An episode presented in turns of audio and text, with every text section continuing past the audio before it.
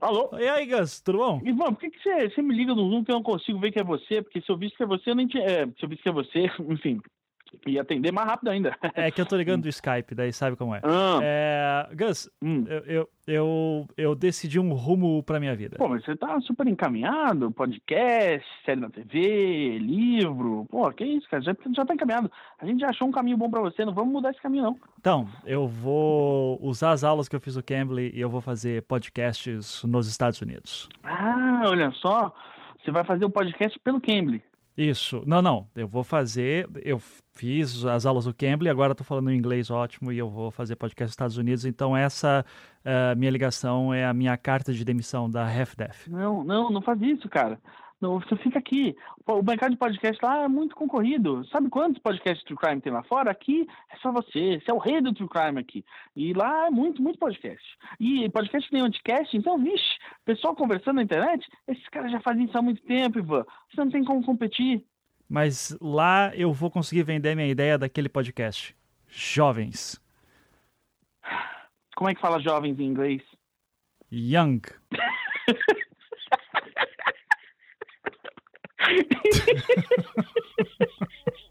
Eu não sei por que você tá rindo. É uma ideia ótima. Vou- Eu, vai ser o meu pitch pros caras, inclusive.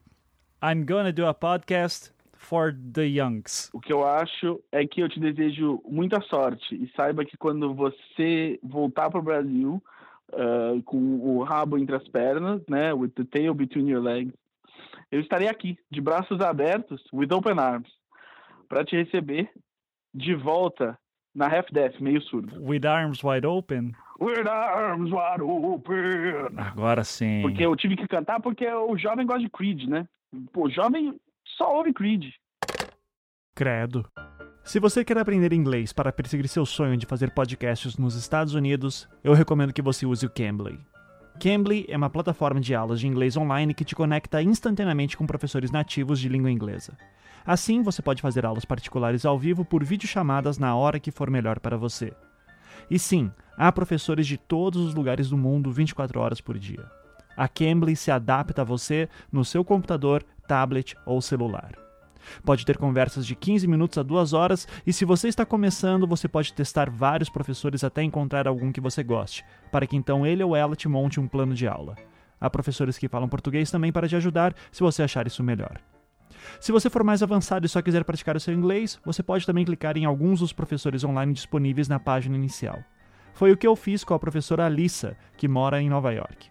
Ela tinha formação e mestrado em História da Arte, a mesma área na qual eu dou aula, e no meio da conversa, ela me disse que fez uma monografia sobre arte barroca e o trabalho do pintor Caravaggio. My uh, undergraduate thesis was about um, Baroque art, Caravaggio, um, yeah, okay. and yeah, examining sort of his use of sensationalism in his his like early to late work. Você só conseguiu ouvir esse trecho porque a Cambly grava todas as aulas que você faz em vídeo, para que depois você possa se ouvir falando e estudar com calma tudo que o seu professor falou. Baixe já o aplicativo da Cambly para iPhone ou Android e use o nosso código promocional, que é ANTICAST, para ganhar uma aula gratuita. Você pode também baixá-lo pelo link no post deste episódio ou entrar direto no site da Cambly. Por sinal, Cambly se escreve C-A-M de Maria, B de bola, L, Y. Boas aulas!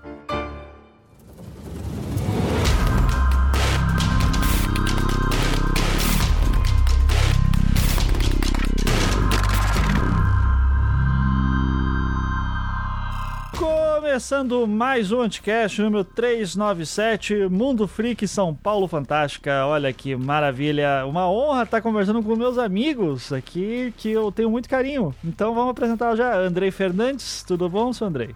Olha aí, eu, acho muito. eu- é que assim, eu tenho a marca, né? Longos dias e belas noites, queridos ouvintes e tal, mas Sim. eu acho isso tão. Ai, brega. então eu, eu vou falar só um oi, gente, tudo bem? É, Tá. Não olhe pra trás, é isso aí. Isso aí, muito bem. No fim das contas, você acabou fazendo aquilo que você não queria fazer também, né? Que é falar do Pois Longos Dias é, né? Então você é um merda. Então, mas Exatamente. faz parte. E temos aqui também a querida Ira Croft, lá do Ponto G, e também do Mundo Freak, uma das fundadoras. Aí, tudo bom, Ira? Oi, Ivan. Oi, gente, tudo bem? Para justificar a nossa presença aqui também, para os ouvintes do Anticast, o Ivan, ele é o nosso terceiro maior influenciador. Isso foi comprovado com o monitoramento em que de todas as menções de todas as pessoas que falam do mundo freak, o Ivan é o nosso maior influenciador digital. Veja Muito só. obrigada, Ivan. Eu tô sendo muito bem pago pra isso. É, é, então, gente, para explicar é, ao ouvinte, eu sei que o Brasil está pegando fogo com um monte de coisas, mas é, eu tenho convidados muito bons para falar sobre Vaza Jato tudo, e tudo mais que está acontecendo, mas infelizmente não podia gravar essa semana. É, e daí eu disse, por que não conversar com meus bons amigos que estão fazendo um puto evento e precisam contar a sua história também? Então, é, eu já falei algumas vezes em alguns lugares que o Mundo Freak é, é o meu podcast predileto. É, já faz alguns anos isso. Porque, claro, né, a gente acompanha muita coisa de política e tudo isso, é, e, e, daí o, o, mundo freak é o lugar que eu gosto de, tipo, cara, eu, eu, quero ouvir meus amigos falando sobre coisas bizarras que eu acho muito divertido, e, e graças a Deus vocês existem, ou graças ao demônio, né, pra colocar aqui, Olha aí. né, vocês existem, porque, é, e eu vou até contar como eu conheci o mundo freak, porque essa é uma Opa. história já pra, um, pra já deixar triste muita gente, né? É, para me deixar desconcertado. Mas é bom lembrar também que vocês vão fazer um evento foda, então a gente vai falar sobre isso daqui a pouco, tá? Mas é. Uh, era 2014, eu tinha acabado de lançar o meu livro Até o Fim da Queda. E, uhum. e o Andrei me mandou um e-mail. Oi, meu nome é Andrei Fernandes, eu sou do Mundo Freak, um podcast que fala sobre assuntos insólitos, não sei o que. Ah, eu queria entrevistar você. E eu nunca respondi esse e-mail. E. E eu me sinto mal até hoje, assim, tipo, porra, devia ter respondido, cara. Por, por que não? Ó, eu vou te deixar alguma coisa que vai te deixar bem confortável agora. Eu não me responderia. Então. Ótimo. Então tô te liberando dessa, desse fardo aí. Maravilha. Mas daí eu lembro que eu dei uma olhada, é, daí eu lembro que acho que no começo, eu vou confessar, acho que no começo eu não gostei, assim, assim, não, os caras estão começando, são jovens ainda e tal. Porque, mas lembrar... pera, você, você não respondeu o e-mail, mas ainda assim você ouvir, foi ouvir o que que era. Fui ouvir o que era, claro, né, para pelo menos saber o que que é.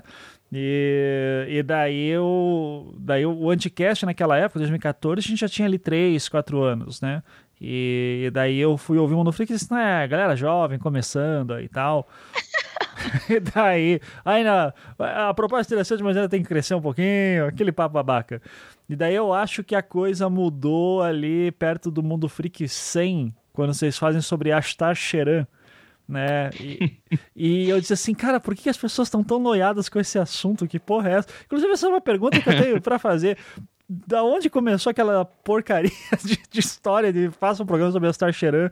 E que, explica para os nossos ouvintes o que, que é a Star Sheran, Andrei.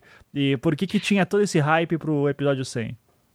É, eu acho que eu tenho que primeiramente pedir desculpas, porque quem ainda é virgem nesse assunto, infelizmente, vai ter que rolar que vocês conhecerem e vai ser por mim, então perdão a todos. Sim. Mas assim, antes de qualquer coisa, para o ouvinte também não ficar muito perdido, o Mundo Freak ele é um podcast sobre casos insólitos, paranormalidade, né? É, eu, eu, gosto de brincar que ele é, é um podcast bem escapista, assim, né? Tempos tão conturbados, assim, a gente fala sobre muito. É claro que com bastante responsabilidade, porque afinal de contas a gente acabou descobrindo que falar sobre conspiração, às vezes, algumas pessoas acreditam de maneira muito séria, então a gente tenta sempre fazer isso com uma certa responsabilidade. E aí, puxando a sua pergunta, o Asta Sheran, ele é da galera que faz aquela mistureba do, da ufologia, aí tem a galera meio era de aquário, meio espiritualista. Então, tipo assim, essa galera se juntou e teve um filho, e esse filho foi Asta Sheran. É, que é assim, era um cara, um cara que se popularizou bastante na década de 60, é, todo esse movimento New Age e tal, de que seria aí um Jesus intergaláctico, literalmente, na verdade, né? Ele, ele faz o papel que Jesus fez na nossa galáxia, só que em outra. O pai dele é o Croston Tra, é um carinha que usa um capacete de papel alumínio, se eu não me engano. Isso é sério. E ele é um cara, tipo assim, louro. É, eu, eu tô rindo, mas eu sou sendo escroto, tá? Porque tem gente que acredita nisso de verdade, tá? Então. Não, então, é, mas é, é justamente, por exemplo, é, é o Barramalho, né? O Barramalho já falou isso diversas vezes, que ela acredita e tal. Mas essa é a questão. No início, quando a gente começou a gravar e tal, que assim, é, a gente não acredita muito. Então a gente, tipo assim, tinha uma brincadeira falar, ah, está cheirando, nada a ver, hahaha. Quem acredita nesse tipo de coisa e tal. E aí, próximo do episódio 100, a gente decidiu fazer um especial que a gente falava, ah, já que esse é um tema que todo mundo tá, que, tá querendo que a gente fala só pela zoeira da coisa, então vamos fazer um episódio sério. Então a gente passou um episódio inteiro falando sobre o que era Astacheran, o que, que ele tem aqui para fazer e tal. E foi meio que um, um, episódio que a gente meio que, sabe, liberou um pouco e falou, cara, não... tem galera que acredita em Astacheran, mas tem galera que acredita em qualquer outra coisa. E enfim, tem gente que acredita em cada absurdo e tem muito mais gente levando a sério. Terra tipo, plana. Eu ia falar cristianismo, mas eu vou ficar com a terra plana. Brincadeira. Mas é justamente isso, cara. Cada um acredita no que quiser, isso aí foi um episódio meio que assim de, de lavar, lavar a alma do, do ouvinte, falar, cara, a partir de agora você acredita em qualquer coisa e tá tudo certo e tal. Menos a galera da antivacina, por favor. Sim. É, não. E terra plana também não, porque tá muito perigoso. É, então, só, só, é desculpa, mais ou menos tipo isso. Mas, mas só, só para avisar, o, apesar da brincadeira do Andrei com a questão do cristianismo, que é uma brincadeira bem comum que eles fazem lá também, dá uma zoada, principalmente o Keller, né? Quando, que já participou aqui do Anticast algumas vezes, o Keller adora dar essas apontadas. É, vocês já fizeram alguns programas muito legais sobre cristianismo também, um, inclusive que eu participei ali, que foi sobre os, os livros apócrifos, né? Então, uhum. é, só para avisar que é, é, é realmente brincadeira, pessoal. Não foi, né? Sim, só, só sim. Pra... Inclusive, apesar é, que é aqui só e- tem e- até o satanista que ouve também, então vocês podem ficar Sim. tranquilos, tá? E assim, é, te- a- teve todo esse trabalho, nós fizemos um programa muito sério, mas a brincadeira para o ouvinte entender foi uma coisa assim muito saudável e de respeito. Criou-se uma, uma piada interna onde, ao invés de dizer Jesus te abençoe, Deus te abençoe, tudo era Asta Xeran, o Rafael criou um engajamento muito forte com a nossa comunidade, com os nossos ouvintes, tanto que quando lançou o programa, a galera pegou uma imagem do Rafael e do Astacheran e colocou o rosto do Rafael, mudou e todo mundo começou a utilizar de avatar sem a gente pedir, sem a gente fazer, sabe? A própria comunidade, é, mesmo com a brincadeira, criou-se uma curiosidade e o interesse em saber mais sobre Astacheran. E isso foi muito legal. O, o que no- nos apoiou e nos incentivou mais ainda a fazer um programa sério, mas porém descontraído também. Sim. E, e essa até uma curiosidade que eu tenho, porque eu sei que a Ira faz podcast há muito tempo, né, Ira? A gente já conversou sobre isso num outro episódio que a gente fez sobre podcast. É, que você fazia podcast acho que desde 2010, 2009?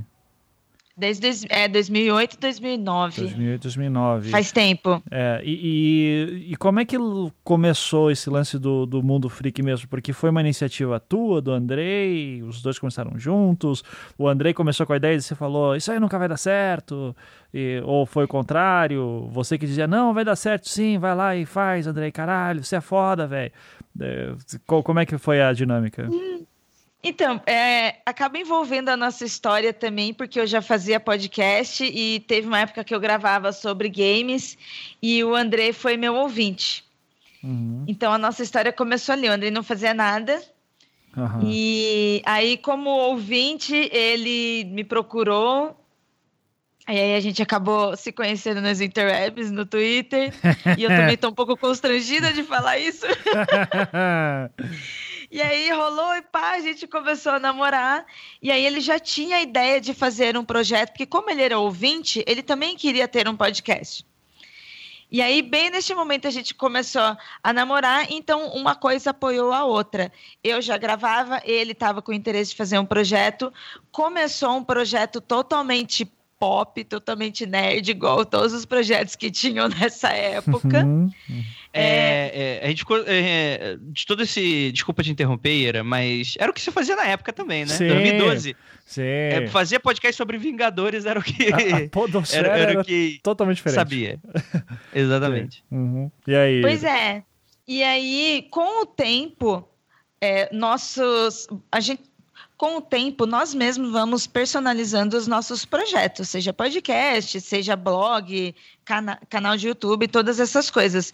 E aí nós fomos aprimorando, não só é, conforme fomos amadurecendo em produção, mas também aprimorando o conteúdo que a gente queria falar, o conteúdo que a gente gostaríamos de entregar para as pessoas. E aí acabou tendo uma virada, só que foi antes até do número 100, ao qual você ouviu do Astacheran. Uhum. Ele já tinha sido mudado, e essa mudança. É, quem começou o Mundo Freak foi o Andrei, eu e o Rafael. Nós entramos como fundadores.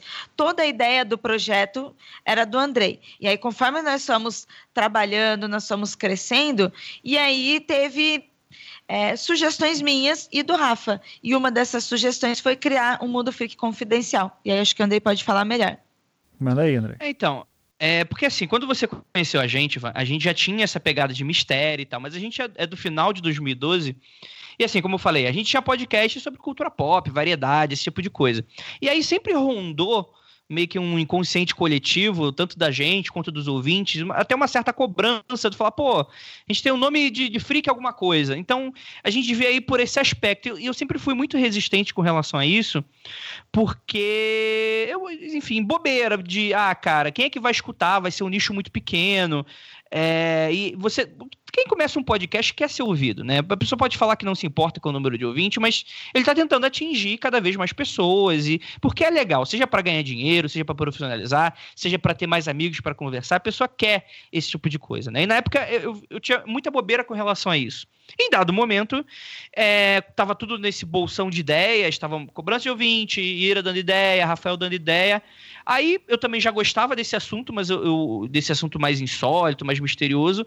Mas assim, era algo que eu tinha deixado meio que na adolescência, que, enfim, aquele adolescente que não ia pra balada, mas ficava até três horas da manhã pesquisando sobre satanagem, sobre vampiros, sobre lobisomens, sobre esse tipo de coisa. Quem nunca? Sobre ufologia, casa insólita, fala, nossa, que irado, olha isso. Você sabia que o governo dos Estados Unidos está escondendo a grande verdade? E, e hoje em dia meio que eu, eu tenho vergonha desse passado, mas... mas aí, é enfim, eu, não, é, é, muito bom, é muito bom. É. Não, é bom, mas tipo assim, hoje em dia, por exemplo, o pessoal fala que a gente é muito cético, porque quando eu realmente parei para estudar certos assuntos, aí eu vi que era tudo uma grande lorota várias vezes. Vários dos assuntos são, são muito loroteiras, e eu não acredito. Uhum. É, e aí eu falei, poxa, será que a gente vai para isso? E a gente acabou criando esse spin-off, que era o Mundo Freak Confidencial, que era, é, era diferente do Mundo Freak Podcast. E o que aconteceu? Era para se, eu não me engano, a gente já tava com a proposta de semanal ou quinzenal, e o Mundo Freak Confidencial era mensal. Ou seja, era realmente um especial que lançava em uma outra periodicidade, uma outra coisa. E o que aconteceu foi surpreendente, que a maioria das pessoas começou a preferir o confidencial. Isso foi uma situação muito estranha, porque a gente estava dando toda a força pro, pro principal e de repente essa balança começou a virar. E aí, assim, eu, eu brinco que eu sou burro, mas eu, eu, eu fiquei bem esperto com relação a isso e eu percebi que é, aquilo tinha todo o potencial para virar o no, nosso carro-chefe, né? E conforme as pessoas foram se interessando mais para escutar esse tipo de coisa, porque afinal de contas era diferente, na época podcast desse assunto praticamente não existiam.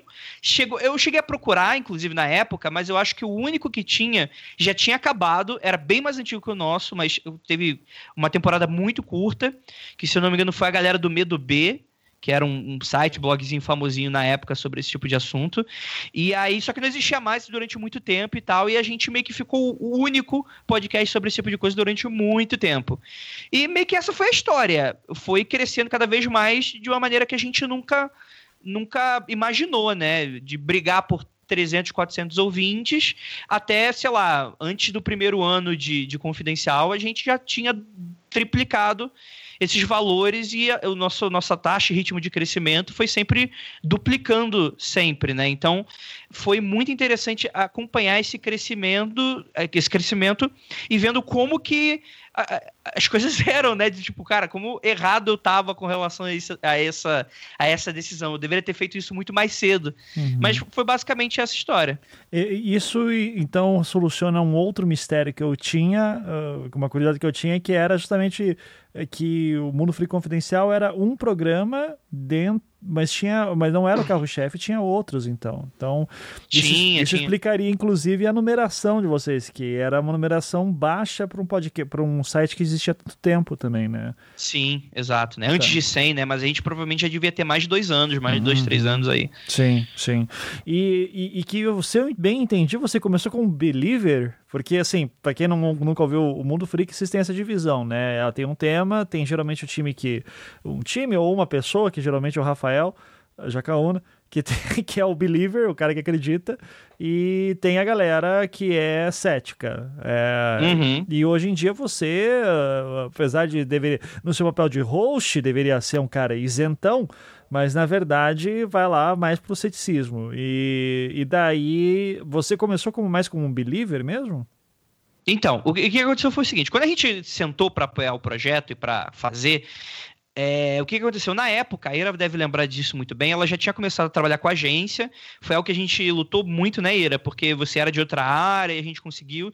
Então, tipo assim, a Ira, nessa época, ela tava dando muito sangue, suor e, e lágrimas para fazer toda essa mudança de carreira, e foi uma época que é, ela, ela, ela tava com a gente. é, eu, eu meio que eu fiz o seguinte: eu fui para um, pra um, pra uma oficinazinha e eu pensei, e eu, eu fui justamente tipo assim, eu fui fazer exatamente o contrário. Enquanto a Ira tava fora, aí que nasce as besteiras, né?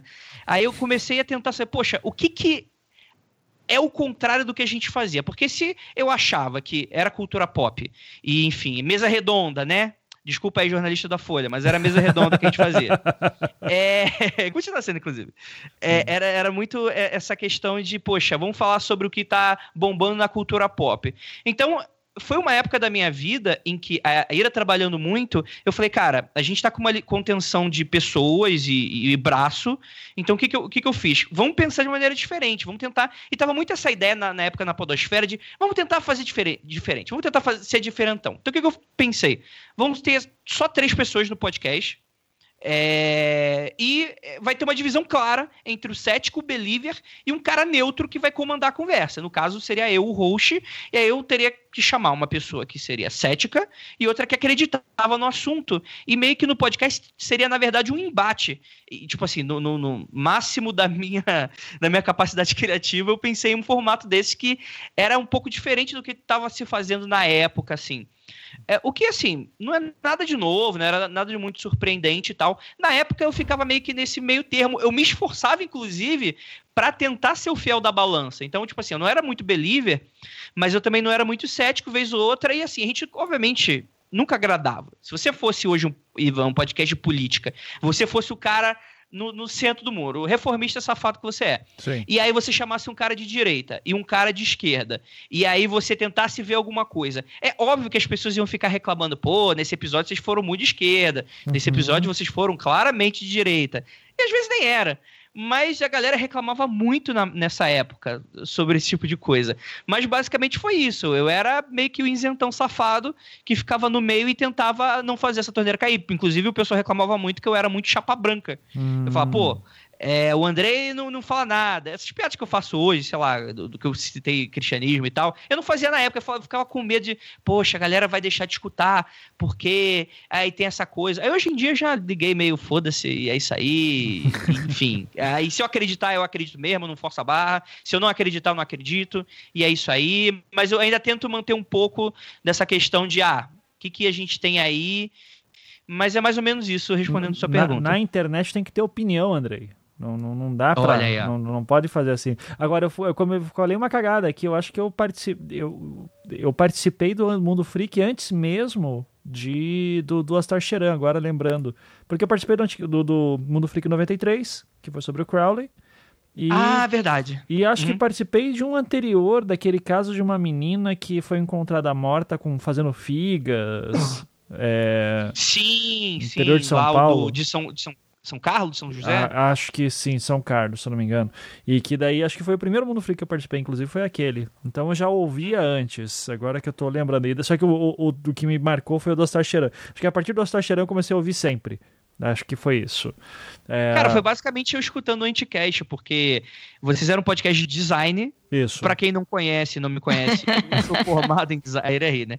Eu sou formado em, em design. Desculpa. E aí. pois é. É... Beijo, Becari.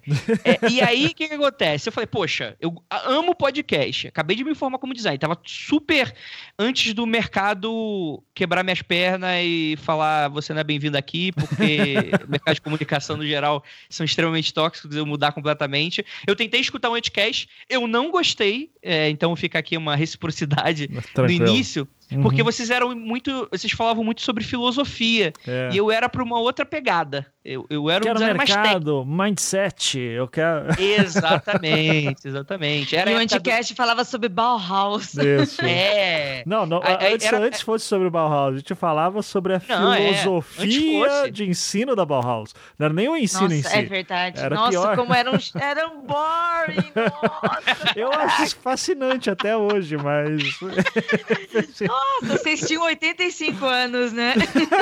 por aí. Então, e aí, o que que acontece? É, eu lembro que eu escutei na época e, tipo, eu tava procurando outra coisa, então, tipo assim, eu conheci, mas eu caí fora. Foi naquela época lá do, da, da treta da tabela, da tabela Oh. de, de preço, de valor, Ô, né? Que tava o outro cara lá, que eu não vou citar o nome, Por que favor. também virou figura ca- conhecida e tal. Uhum. E aí eu só fui reescutar, acho que foi o 200, que foi sobre o Olavo de Carvalho. Tava falando tanto. 150, 150. 150. Profético. Mano, e aquele.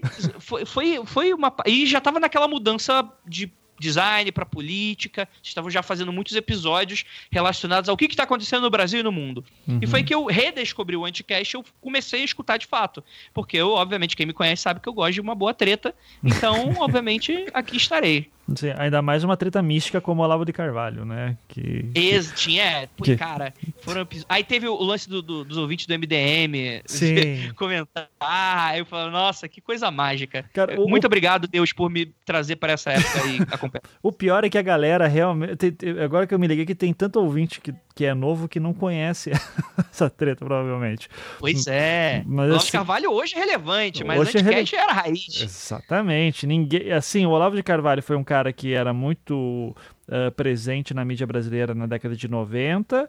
Daí ele deu foi, foi esquecido praticamente e só que eu conhecia porque eu gosto de revirar o lixo da internet. E e daí eu lembro que a gente ficava zoando demais o Olavo de Carvalho por várias coisas assim que apareciam já naquela época, na verdade desde os anos 2000 assim para mim. Mas quando a gente tava fazendo podcast, a gente ficava brincando, era uma brincadeira do Anticast, tipo, ah, um dia a gente faz um dossiê Olavo de Carvalho. E ninguém conhecia, e daí começavam a zoar, ô, quando é que vai ter o dossiê Olavo de Carvalho? Quando é que vai...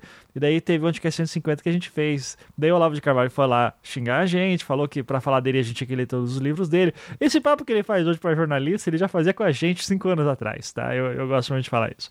É... e daí... E, e daí os, começou assim, tipo, caralho, Olavo de Carvalho tá lá. E daí começou os Olavetes a, a, a encher os- o saco lá de comentários. Na época a gente tava no B9, daí tinha área de comentários e o pessoal lá começou a encher de, de comentários zoando a gente. E daí o pessoal do MDM, os ouvintes do MDM se juntaram e foram lá atacar os Olavetes. E foi, cara, uma coisa maravilhosa. Eu tenho até hoje os prints das, ah, dos comentários, cara. Eu, eu, na verdade, eu mandei imprimir todos os comentários porque virar PDF, porque eu acho aquilo maravilhoso, assim. É, então foi, foi um momento marcante da minha vida também. E. E daí muita gente conheceu o Anticast ali com aquilo também, da gente falando o dossiê do Lave Carvalho, no qual eu começo falando, não, isso aqui não é dossiê porra nenhuma que eu tenho coisa melhor pra fazer, então isso aqui é só um programa pra ficar falando do Olavo de Carvalho mesmo. Deixa que leu um texto dele, ficou criticando. E a gente brincava na época, imagina só, né, Raquel Sherazade, ministro não sei o quê, de comunicações, é, Olavo de Carvalho, ministro da educação. E a gente falava isso zoando, né? E daí, como vê hoje, gente disse, gente, pode acontecer mesmo, assim, algum momento, né? O, o Olavo de Carvalho virar alguma coisa mais relevante do que já tá sendo. Então, que assustador, né? Que horror, vocês profetizaram essa porcaria, né? Pois é, eu- eu- a culpa é toda nossa, né?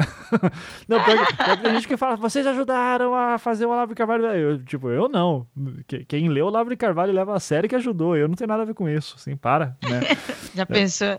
Uh, mas enfim, então uh, teve esse momento do, do Mundo Freak mudando. Uh, e, e, assim, uma coisa que eu sempre me pergunto, porque uma das coisas que eu acho mais divertidas do, do Mundo Freak é, são os e-mails do que o Andrei recebe pedindo para fazer ritual satânico, né? Para ensinar como que faz, para vender a alma, né? É, Andrei. E a, agora, eu sempre fiquei curioso com os e-mails que você nunca falou que são muito estranhos, nem para zoar, assim. É... Cara, mas é porque assim, eu tenho medo, né? Aham. Sim. E assim, o que, que qual, qual, é dessa história toda? Para quem não sabe, no meu Twitter, às vezes eu coloco umas um, um, eu pego os e-mails, dou um Ctrl C, Ctrl V, coloco no meu Twitter e geralmente são pessoas pedindo para eu ensinar elas a fazer pacto com Satanás. e isso é muito interessante porque eu não sei fazer pacto com Satanás. E eu comecei a eu estranhar. Bem que queria. Porra, aí era de prova. Mas vocês conhecem isso, pessoas que sabem, provavelmente. Então... Não, o Ivan, assim, pelo nível de conhecimento que eu já tenho, dá para invocar Satanás, dá para invocar demônio e pedir coisa para ele. Eu só não vou fazer isso porque, enfim, eu tenho uma coisa pra fazer da minha vida, eu sei que a chance da treta é muito alta. Mas, e obviamente, eu não fico contando isso pra todo mundo. Tipo, não é o tipo de coisa que eu exponho é, que eu tenho essa possibilidade. Mas qual foi a questão? A gente fez um. Na época, foi o primeiro.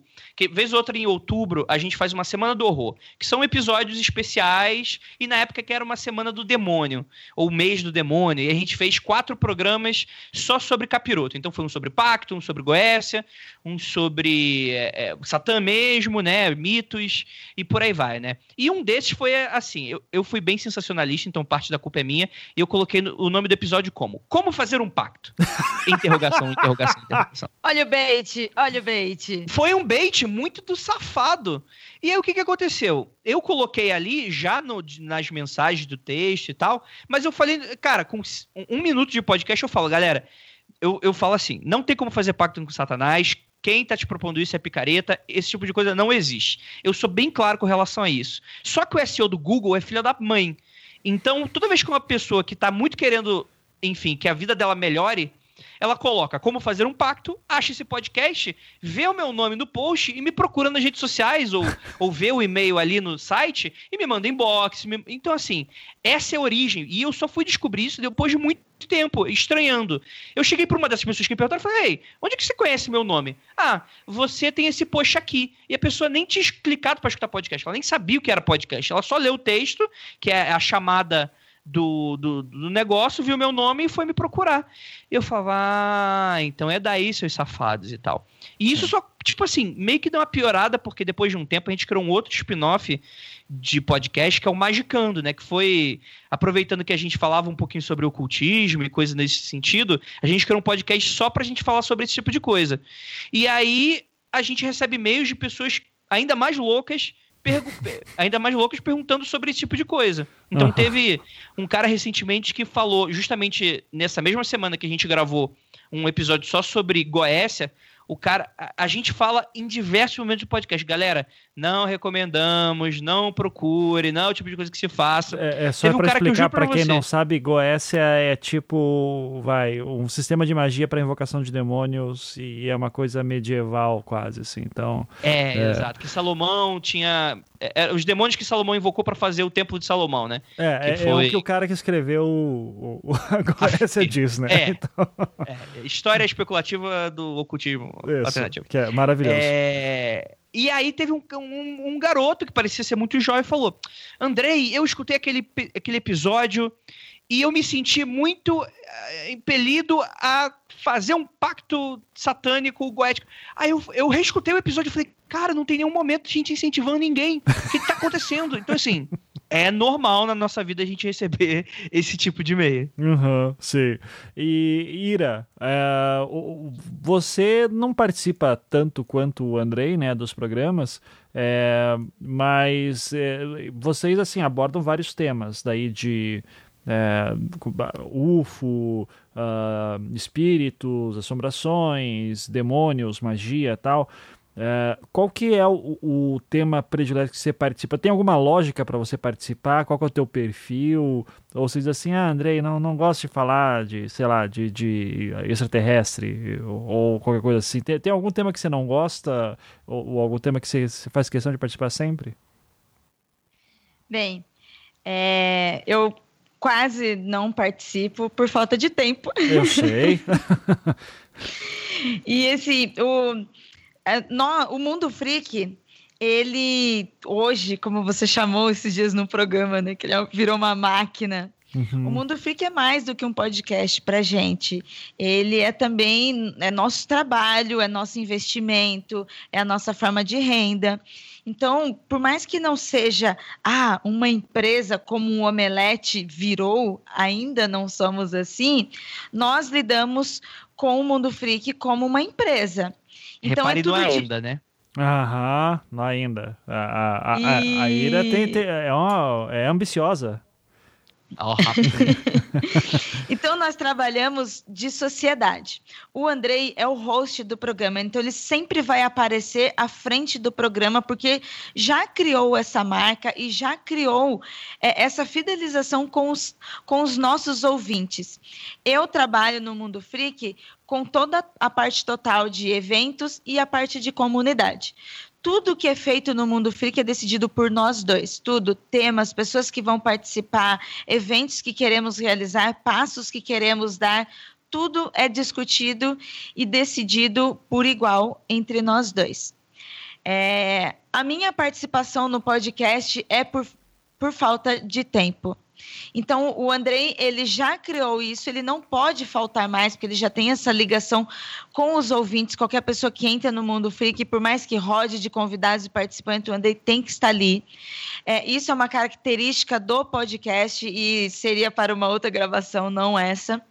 E eu já não tenho essa presença fixa. A minha presença, ela flui muito mais para os eventos e para, para as comunidades. Os ouvintes já têm essa relação comigo. Por outro lado, eu também sou host. Eu era host, sou host do Ponto G, é, já era host também no Mundo Freak. Isso também impacta bastante a nossa produção. Às vezes é meio louco para quem está gravando com a gente e começa a ouvir dois rostos, porque o Andrei começa a falar, perguntar, responder, eu começo a falar, perguntar e a responder. Então a gente também evita, para que não evita participar de muitos programas juntos, para não confundir as pessoas que estão gravando e que estão ouvindo, porque é um comportamento de host. É. Recentemente, eu tenho tentado ficar mais em silêncio nos programas para que o Andrei, o Andrei tenha mais destaque, para que ele tenha esse foco como host, para que eu não fique parecendo que estou disputando espaço, sabe? Uhum. Então, isso faz diferença para gente. Não existe uma estratégia de temas para mim ou por gosto. Para mim, tanto faz. É assim, quando eu tenho, eu tenho tempo. É, o André me passa vários temas, ele fala: olha, eu separei esses daqui. Aí eu vejo, penso assim, ah, qual que dá mais tempo para eu estudar dentro das minhas possibilidades? Porque o Andrei hoje só trabalha no mundo freak aqui em casa, ele só trabalha com podcast, ele já vive disso. Eu não vivo totalmente disso, eu ainda. É, presto serviços para agências e para empresas, então ainda tenho uma vida dupla. Uhum. Você ainda trabalha de verdade, Ira, essa é a verdade. Sabe? Então, pois é, né, exatamente. Esse, que, que podcaster aí que, que vive de podcast? Tá doido? Isso aí é, isso aí é hobby. Isso aí é, tá errado. É, tá errado mesmo. Tá, tá errado mesmo. É, tá, mas você não me respondeu qual que é o teu tema predileto, se tem algum tema que você nem quer, tipo, esse tema aqui eu nem quero, pode passar para outro, ou aquele, não, esse aqui eu quero participar. Eu acho que os que eu mais gosto, no sentido que eu faço questão de participar, são os, os de UFO. Hum. Ah, você, é... curte mesmo, assim, de, de ele... Muito. É porque o da. Eu, eu, sabe, eu, não, eu fiquei com essa impressão que você talvez não gostasse tanto porque você não participou do Área 51. E, não tive tempo. Não teve tempo. tá, tá explicado. Então... Eu, eu, gosto muito de UFO porque eu não tenho opinião formada.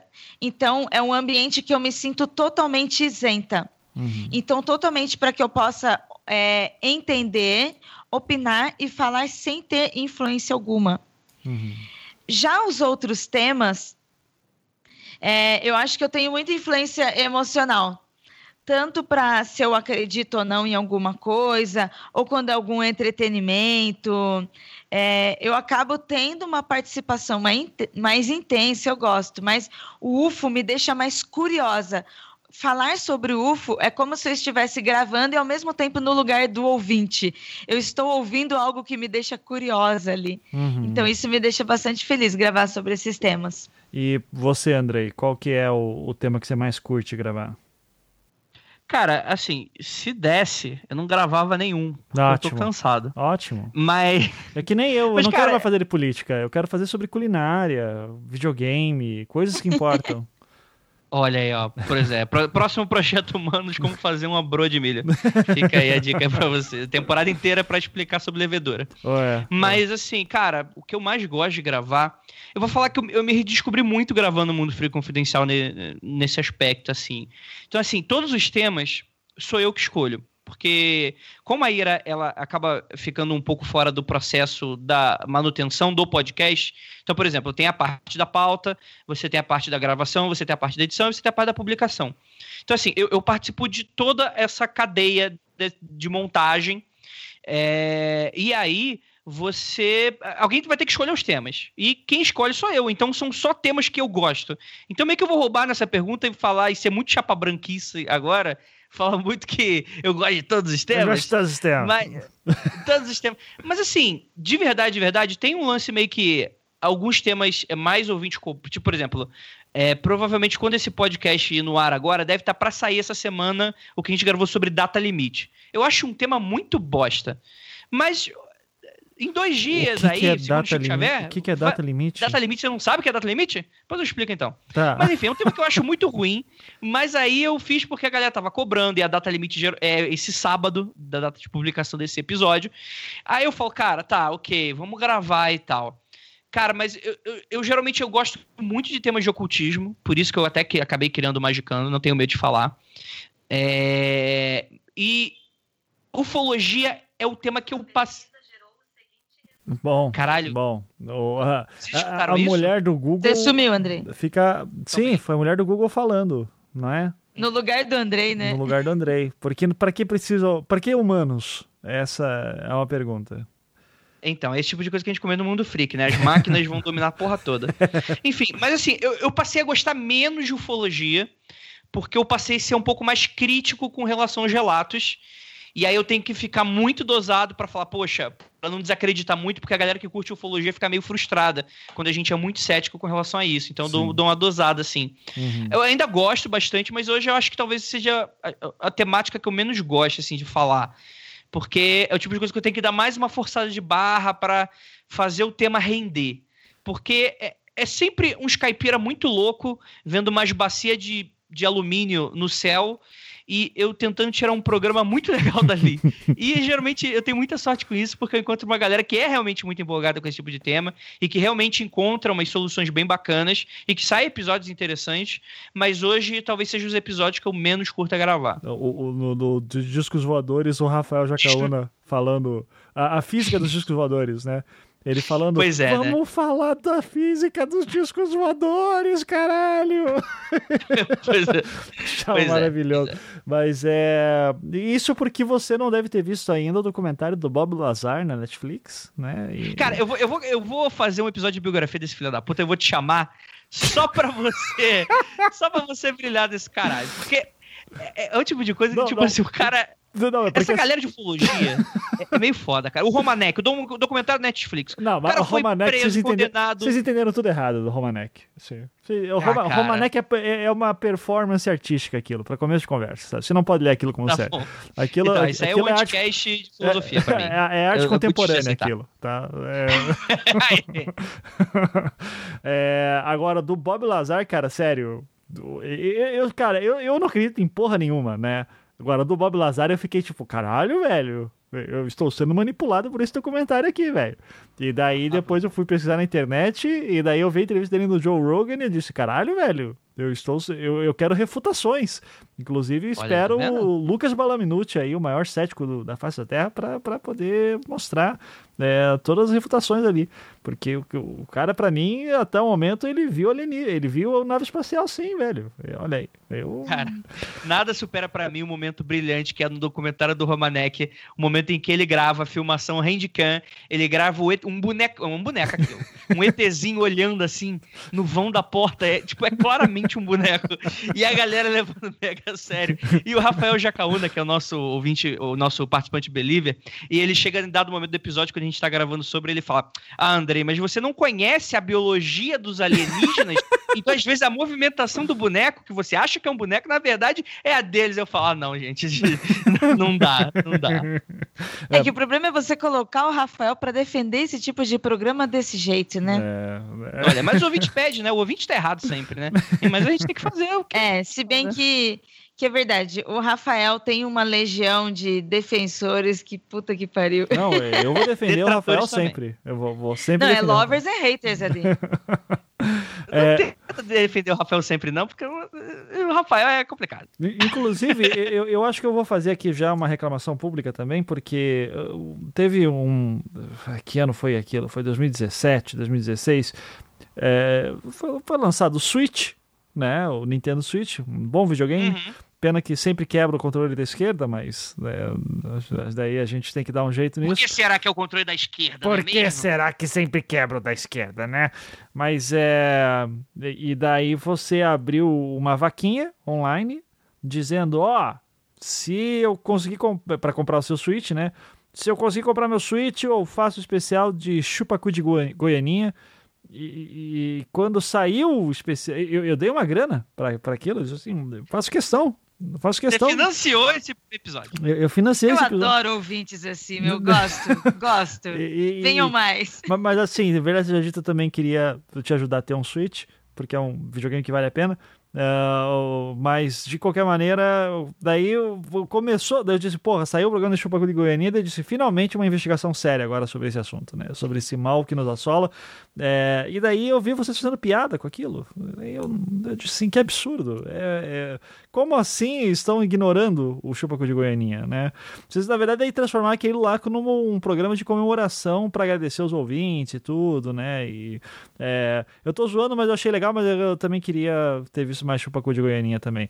Só que daí vem a minha dúvida. Não tinha pauta para aquilo, né? Não, não, não tinha o que falar de chupacu de Goianinha. É, cara, é diferente do Astacheran, que tem gente que seriamente acredita é, naquilo, né? Uhum. O Chupacu de Goianinha é uma piada de internet, é um meme, né? De que o perfil lá, ah, TV, não. Marisol, é, fez, né? Sim. É, se, apesar de ter gente que, segundo a Ivan, tem gente que acredita. é...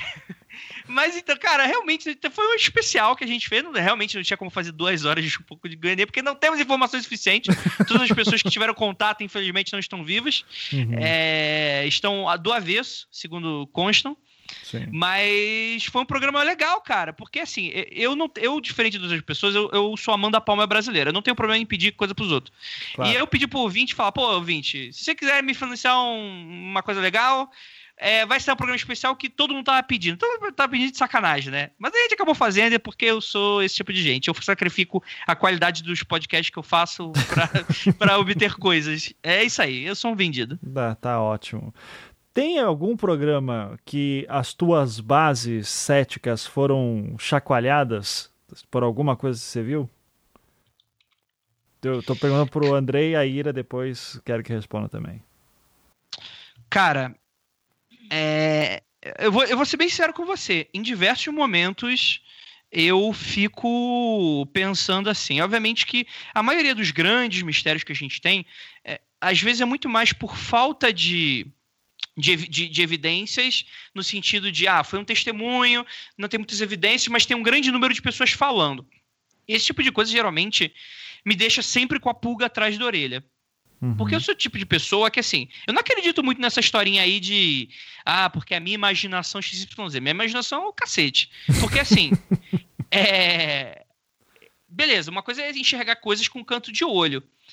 Isso é ok, beleza, isso é um processo natural, biológico, que é plenamente explicado para mim. Aí eu, eu brinco que é a navalha de Ocão contrário. Às vezes é mais fácil falar que é o demônio do que realmente ter uma explicação científica. Às vezes a explicação científica é forçada. Mas em diversos momentos eu fiquei, poxa. Um, por exemplo, é o ET de Varginha. Eu acredito, não necessariamente que teve um ET de Varginha, mas eu acredito que não foi algo simples que aconteceu e que algo aconteceu ali. É o tipo de coisa que, por exemplo, eu não posso bater uma. Ah, não, era um ET e foi uma nave que caiu, eu não consigo corroborar a história toda. Bom, eu vou para a Unicamp Mas... nesse segundo semestre e eu vou investigar isso.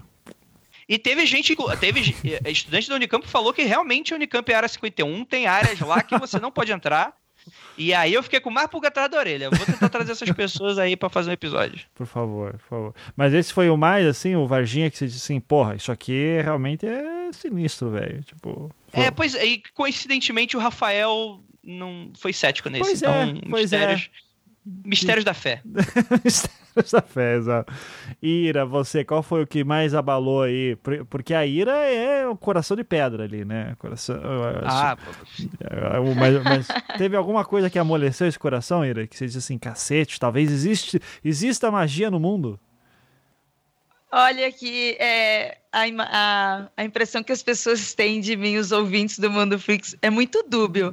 Quando eu participo de programas em que eu me posiciono como cética, é, as pessoas reclamam dizendo que eu estou muito cética, que eu estou muito dura, reclamam. E quando eu participo de programas que eu estou mais soltas, eu estou mais aberta a acreditar, as pessoas acreditam, as pessoas reclamam que eu estou acreditando demais e não estou sabendo diferenciar as coisas. Uhum. É, é, muito assim, sabe aquelas pessoas que te dizem um dia você é de esquerda, outra você não é. se, se vive essa cobrança diariamente. Sim. Mas enfim, eu tenho muitas experiências e ao mesmo tempo que eu tive muitas experiências, eu gosto de questionar muito. Então eu duvido muito das coisas, mas sem perder o respeito com as pessoas. Não que o Andrei não tenha respeito, mas eu perco eu dou, sim também. Eu, eu dou muito mais o direito da dúvida do que já não taxativamente. Ah, que bosta, não é, não é isso que acontece.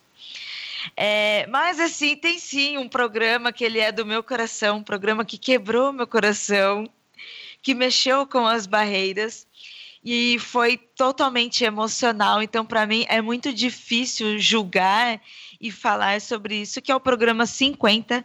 É, o programa 50 aconteceu comigo, em que foram histórias da, da equipe, onde nós nos reunimos e contamos histórias sobre nós. E todas essas histórias é, para quem gosta muito do Aconteceu Comigo, são relatos de pessoas e, tipo assim, não dá nunca para duvidar, porque você nunca vai poder dizer se aquilo aconteceu ou não. Não tem análise, é a história da pessoa, o que ela sentiu, o que ela viveu.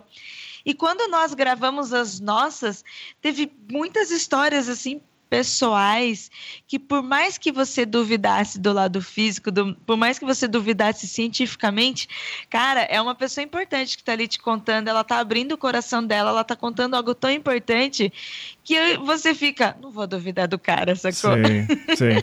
É, o, o, aconteceu comigo é um modelo bacana que vocês devem ter um banco gigantesco de histórias de por, que recebem por e-mail de pessoas dizendo coisas estranhas que aconteceram com elas Daí vocês volte meia fase. Aconteceu comigo, que tá em qual número já? Aconteceu comigo? Rapaz, vou até dar uma pesquisada aqui, mas é mais de 10, assim, deve ter lá pro número 17 e tal. Mas é, para quem não conhece, o Aconteceu Comigo, ele é uma modalidade de programa que a gente faz, e a temática é: ouvinte mandam e-mails de coisas esquisitas que aconteceram com eles, e a gente tenta resolver ali no ar, no, no, no brincando de investigação, né? Uhum. É, então, aconteceu comigo Através de relatos. Acabei de dizer que é... o último é o 20. Olha aí.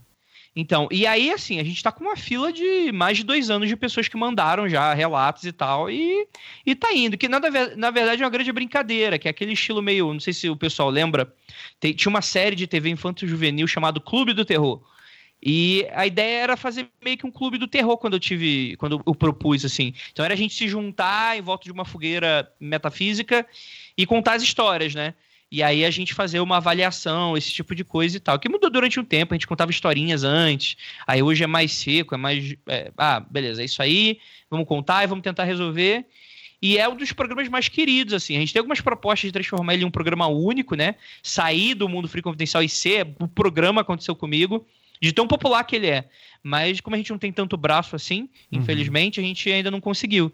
Mas é um dos desejos que eu quero fazer. É, e, É, e- e os especiais, os especiais que são, que for, são programas de histórias da equipe. Teve o especial 100 ou 150, André, que, não, 150 foi a Teixeira. não, o- o 100 foi o 100 Astacheira. foi o Asta Cheirão, acho que é o Isso. 150. Isso. 150 que depois foram com amigos podcasters.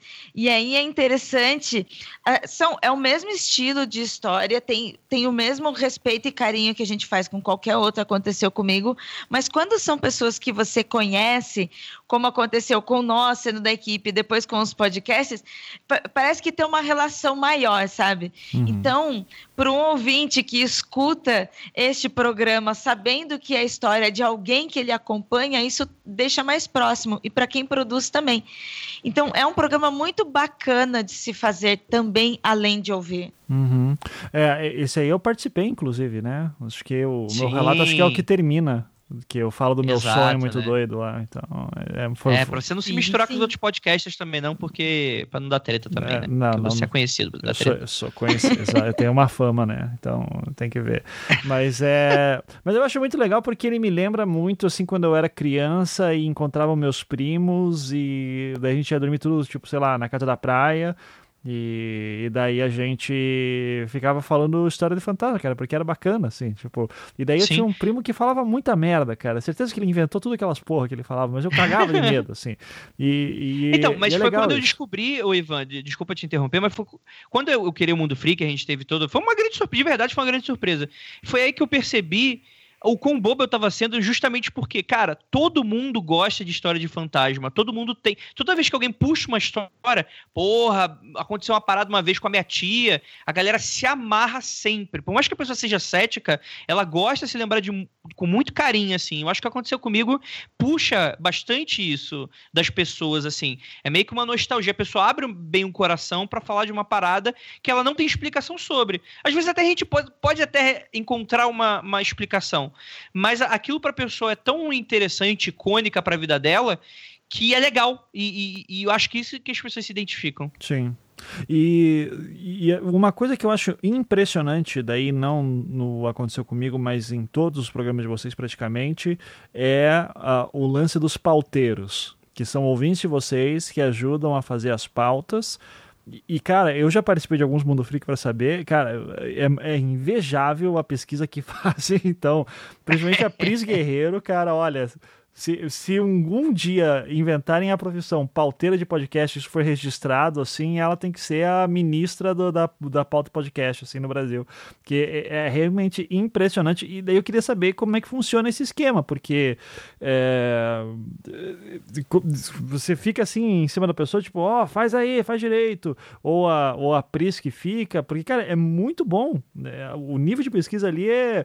Você entra assim no programa, às vezes eu não sei porra nenhuma do assunto.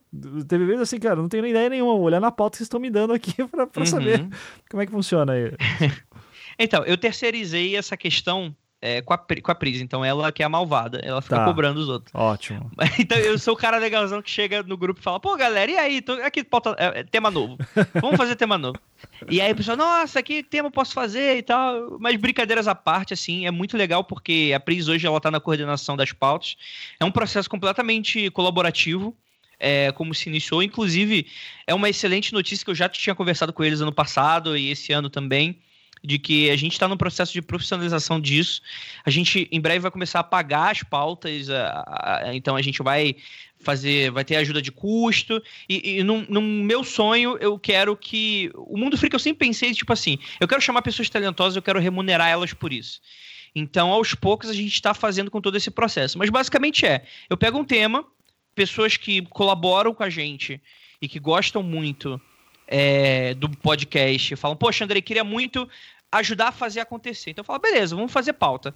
Que é basicamente a nossa guia que a gente usa nos episódios e tal, né? Que são, assim, é, pautas de dezenas de páginas, né? As menores pautas não tem menos de 10 páginas, né? Já teve pauta de 70. A de Nostradamus, por exemplo, a Pris Cara. selecionou para mim é, várias das quadras que ele fazia de previsões, assim, deu 74 64, foi quase 70 ou 70 páginas de pauta só de, desse tipo de coisa. É, é assim, vocês acham que os caras do Mundo Freak são inteligentes? Não, é a Pris. Não. É o trabalho da Pris que o pessoal depois só lê tudo, assim, então... É, é exatamente. então, e, e, assim, e aí, tipo assim, é, tem umas coisas que a gente pega no pé mesmo, que tipo assim, a gente tenta buscar o máximo possível de pessoas que consigam procurar na gringa coisas legais também, para tradução, para tradução, porque tem assunto aqui no Brasil que a gente não consegue achar, não tem boa qualidade para achar.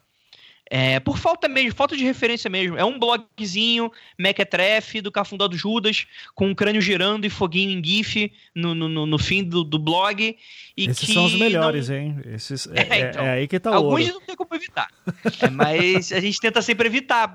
A gente tenta evitar é, Wikipédia. A gente até gosta, tipo, beleza, algumas informações pontuais a gente até pega da Wikipédia, mas eu sempre falo, galera, não se prendam apenas por Wikipédia, tentem procurar mais referências, inclusive procurem as referências que deixam no Wikipédia, e a, a gente utiliza isso, né? Então fica um, um conteúdo nosso do site, que vez ou outra a gente acaba publicando também como texto, mas que é feito completamente colaborativo, de pessoas que gostam muito do nosso trabalho. Uhum. É, quantos pauteiros vocês têm hoje que estão trabalhando? Alô? Opa, desculpa. Andrei. Tá. É, porra, hoje, como a gente. Porra, o cara, o cara vai me obrigar a editar esse programa? Vou editar porra nenhuma, assim. Vai ficar esse silêncio aí pra você ver que Podcast desleixado. É, isso aí, é, eu, eu, sempre brinco, né? Que eu tenho. Eu tenho inveja o, o Ivan porque eu quero um dia fazer o que ele fez no, no episódio, que eu sempre falo na cara dele, que é um episódio, o Ivan sai pra cagar no meio do episódio fala, galera, vou ali no banheiro e já volto. Ele volta meia hora depois. Aí eu falo, porra, tá aí um cara descompromissado que tá entregando um conteúdo maravilhoso e que, enfim, não, não precisa, não e tem... que sai pra cagar no meio do programa, né? É. Exato, eu queria ter, eu queria ter isso, mas infelizmente eu tô, tenho que trabalhar mais. Mas, respondendo essa pergunta, a gente teve um processo de seleção agora no início do ano e foi bem legal, então a gente está em torno de 10 pauteiros, cada um responsável por uma pauta diferente. Uhum. Inclusive, manda até um beijo agora para Jay, que ela foi a física que trabalhou no. que participou do episódio sobre física dos discos voadores, que você citou mais cedo. E que ela fez a pauta, né? Ela é física de verdade, ela trabalha na Unicamp e ela tá fazendo pautas mais. porque as pessoas cobram, né? Fala, pô, galera, vocês falharam nisso, porque vocês, na, na parte da física vocês falaram umas besteiras. Fala, ah, é? Então tá bom. Aí a, a Jay tinha se oferecido para fazer a. Sou física, significa que eu não sou etérea, e eu queria ajudar vocês com uma pauta. Aí eu falei, opa, vai rolar processo de seleção, você não quer se se inscrever, quem sabe a gente até grava um episódio sobre. E ela se inscreveu e hoje está fazendo pauta e a gente está chamando ela para participar de, um, de, uns temas de física, justamente que é a parte que a gente, como cética, óbvio, e, e, é, e, e acaba suprindo o que a gente não tem, né? Uhum. Inclusive é bem legal, porque a gente está sempre em busca de mulheres para gravar para gravar o Mundo Freak, né? E às vezes a gente acaba esbarrando com. Vamos falar sobre o disco voador. E a gente não conhece meninas que falem e curtam discos voadores. E é, foi uma das buscas que a gente teve esse ano, né, Ira? Pra gente buscar pessoas que sejam mulheres, que sejam pessoas mais diversas possíveis, porque um monte de cueca falando sobre esse tipo de coisa é meio chato mesmo. E felizmente a gente consegue achar algumas pessoas. E o que é legal também. Uhum. Legal. É, isso é uma característica muito forte do nosso podcast, da nossa comunidade. Nós somos um programa que nós temos uma comunidade muito forte é, criamos isso ao longo dos anos, nós conhecemos nossos ouvintes desde o início do meios que estão agora. É, temos assim uma relação muito próxima, já recebemos ouvinte em nossas casas, é, temos os nossos eventos, né? Você já participou dos nossos eventos e, e sabe é, o quanto as pessoas são muito apegadas a nós, porque nós sempre a, a tratamos com muito carinho e muita proximidade. E isso acaba influenciando em todos os nossos projetos, em tudo que nós pensamos, criamos e planejamos. Desde a participação dos ouvintes como pauteiros, até mesmo como isso que o André está falando, a busca que nós temos para mulheres. Desde o início, os nossos ouvintes nos cobram e pedem mais participação feminina dentro do nosso podcast. Hoje, é, nós somos o quinto podcast dentro do Spotify com o maior número de mulheres como ouvintes. Nós só perdemos para podcasts de gênero e o uhum. nosso é, não é necessariamente sobre gênero, estamos falando sobre mistérios, terror, casos insólitos. E as mulheres, elas se sentem muito seguras nos ouvindo. E isso, para nós, é, é, muito importante. E, e também é um, é um calor no coração como pessoa no social, sabe? É um trabalho que é privado, é nosso, nós ganhamos dinheiro com isso, mas através dele nós também conseguimos sabe, fazer algo na sociedade, sabe? Não uhum. impede. Claro. E isso é muito bom. Não, e, e, isso é uma das coisas que a gente sentiu a mudança, né, de podcast dos anos para cá, essa questão de aumentar a presença feminina. Volte, eu já fiz algumas chamadas aqui para ter mais mulheres participando também. Então, é, o, o, que é muito doido porque a gente fala, cinco anos atrás ninguém pensava nisso, né? Ninguém falava sobre isso publicamente, discutia sobre isso publicamente. Assim, pelo menos a, sempre teve o pessoal exigindo, mas é ganhou uma proporção depois, assim. Então, fico muito feliz aí que uh, existe essa preocupação aí com vocês também que isso fica bem evidente nos programas. É, agora, eu quero avançar um pouquinho aqui para porque assim, porque para quem não sabe, né, desse mundo de podcasts, a podosfera brasileira ela é dividida em dois momentos específicos. O antes e o depois do churrasco na casa do Andrei em 2017. Ah, né? É, que que é, é, esse churrasco foi épico por uma série de motivos, né? Eu estava lá, estava Isabel Wittmann, feito por elas, estava uh, quem mais? Estava o a Marcela do Baseado Mar... em Fatos Surreais. Baseado em Fatos Surreais, exato. É, tava o Tiago Lira do Tigre no Cinema, enfim, tava ali só tava o Caio Corraine, obviamente, né? Assim, tal, o seu Guilherme Afonso, então tava ali uma, uma galera muito bacana. E, e vários... A banda podre, né? Só, só, é, só gente podre. E tava. E vários planos foram feitos naquela noite, né? Uh, e, só que eu lembro que naquele ano mesmo, eu e a Ira já falávamos muito sobre, pô, a gente devia fazer um dia um evento muito grande, assim, sabe? Tipo, Réveillon dos podcasts, e daí vamos juntar Anticast, Mundo Freak, o pessoal da jogabilidade, vamos juntar todo mundo, fazer uma puta festa, que a Ira consegue fazer, ah, vou correr atrás disso, que nunca rolou, porque a Ira tem coisa melhor para fazer e eu também não ajudava em porra nenhuma, é, mas...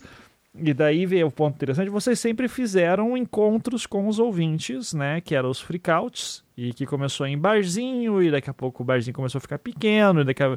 vocês ano passado alugaram uma casa, daí a casa ficou pequena, é...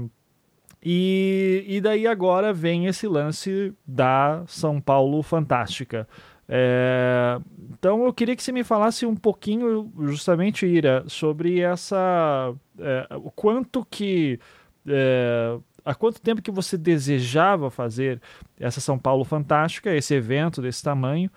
É, e, e, quanto que isso vem de freakout, quanto que vem daquela tentativa que a gente teve de tentar fazer o, um evento também grande e nunca rolou, mas assim, como é que foi esse processo para chegar hoje num evento desse tamanho? É, a SP Fantástica, a São Paulo Fantástica, é o freakout que virou feira. Sim. Eu costumo chamar assim por causa disso, que foi um, um desafio, foi uma decisão que nós tomamos esse ano, é, mas que faz muito tempo que a gente vem galgando para chegar até aqui. É, quando eu percebi que os eventos estavam ficando difíceis de serem realizados, aqui em São Paulo, né? Tentamos fazer em outros estados, mas não tem tanto público assim. Aqui em São Paulo, as pessoas elas vão mesmo em evento, elas saem de casa para ir em todo tipo de evento. É, essa característica cultural da cidade é muito forte e não foi diferente com a gente. É, depois que o, o primeiro freakout que o Andrei fez lá em 2012, no início, foram seis pessoas, seis nerds E... Explica o que é freakout, Ira. É, o freakout é um, é um encontro dos nossos ouvintes, né? Nomeamos desta forma que era para sair do podcast e ir para a vida real. E há, de, há, há quatro anos para cá, começou a ficar impossível realizar os nossos freakouts, encontros em barzinhos, em lanchonetes, essas coisas, porque os lugares não estavam mais comportando.